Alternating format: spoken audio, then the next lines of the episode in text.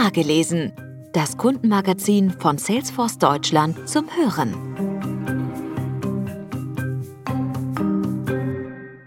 Töne aus der Asche. Nichts geht mehr. Der Ausbruch der Coronavirus-Pandemie hat Kunst und Kultur vielerorts zum Stillstand gebracht. Intendant Marc Mast lässt sich aber nicht entmutigen und baut an der Zukunft der Bayerischen Philharmonie. Auf den letzten Metern scheint Marc Mast eine fast überschwängliche Leichtigkeit zu überkommen. Hier hat er sein Handwerk erlernt und unzählige Konzerte erlebt. Er kennt die Gänge, Treppen und Garderoben wahrscheinlich besser als die Frackinnentaschen seiner Berufsbekleidung. Noch einmal links, dann zehn raumgreifende Schritte, ab durch die Tür und angelangt ist der Chefdirigent der Bayerischen Philharmonie auf den Brettern, die seine Welt bedeuten – im großen Konzertsaal des Gasteigs in München. Doch heute ist alles anders. Statt ausverkaufter Ränge erwartet ihn nur ein rotes Meer an verwaisten samtbezogenen Sitzen. Statt eines warmen Applauses als Willkommensgruß dröhnt eine unüberhörbare Stille durch den Saal, lediglich unterbrochen durch das Klicken einer Fotokamera. Die Szenerie steht geradezu symbolisch für den Zustand des Kulturbetriebs in Deutschland und darüber hinaus. Seit dem Frühjahr 2020 schweigen Orchester und Chöre, bleiben Zuschauerränge leer und Ausstellungen geschlossen. Wie mit 200 gegen die Wand fahren, drückt es Marc Mast aus. Er ist nicht nur Chefdirigent, sondern auch Gründer und Intendant der Bayerischen Philharmonie mit ihren Orchestern, Chören und weiteren Ensembles. Um Masts Motivation zu verstehen, lohnt sich der Blick zurück auf die Gründungsgeschichte der Bayerischen Philharmonie. Diese beginnt nicht in München, sondern 8500 Kilometer Luftlinie entfernt, auf der anderen Seite des Atlantiks, im verschneiten Colorado.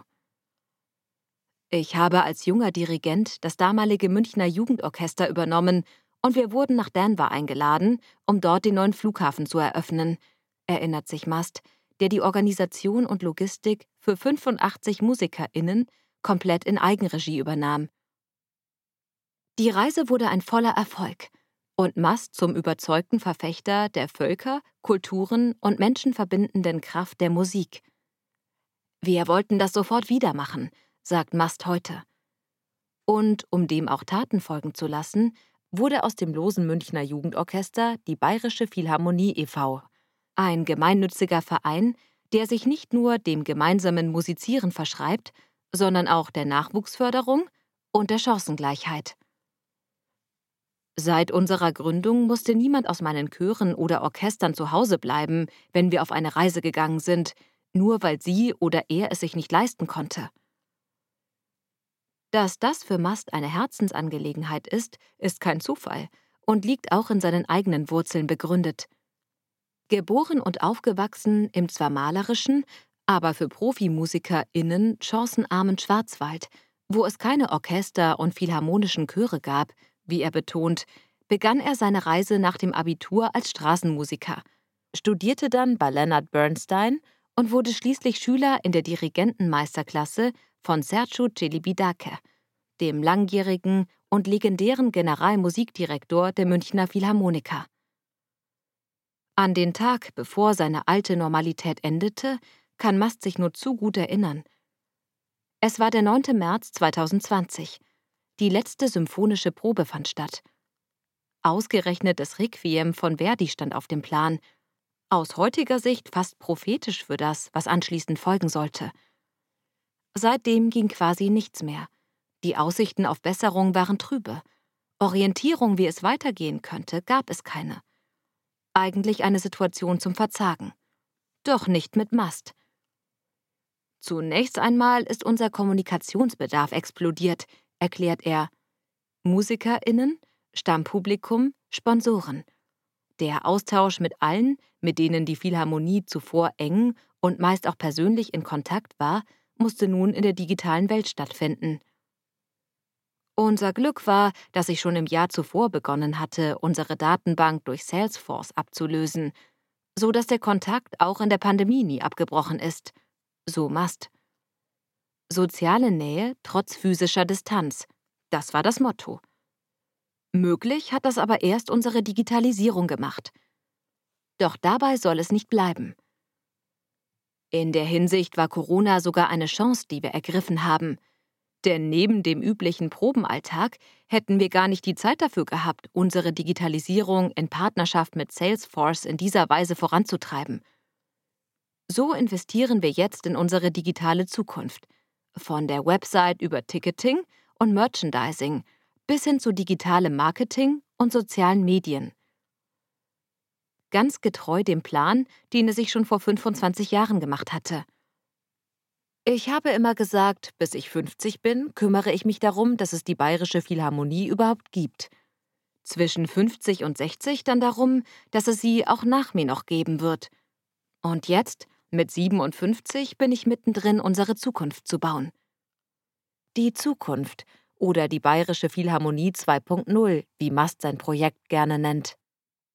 Doch das analoge Erlebnis eines Orchesters oder eines Chores ersetzen, das kann die Digitalisierung nicht. Davon ist Mast überzeugt. Weder für MusikerInnen noch für das Publikum. Ich glaube aber, dass gerade die Entbehrungen der letzten Zeit uns erst vor Augen geführt haben, welchen Wert Kultur für uns als Gesellschaft hat. Bislang haben wir sie als die dekorative Kirsche auf der Sahnetorte angesehen, als nice to have. Dabei ist sie für uns alle viel essentieller. Sie ist die Hefe im Teig unserer Gesellschaft – die treibende Kraft, also ein Must-Have. 70 bis 100 Konzerte und Veranstaltungen stehen in einem normalen Jahr auf dem Spielplan der Bayerischen Philharmonie. Stattfinden konnte in 2020 lediglich ein Minimalprogramm.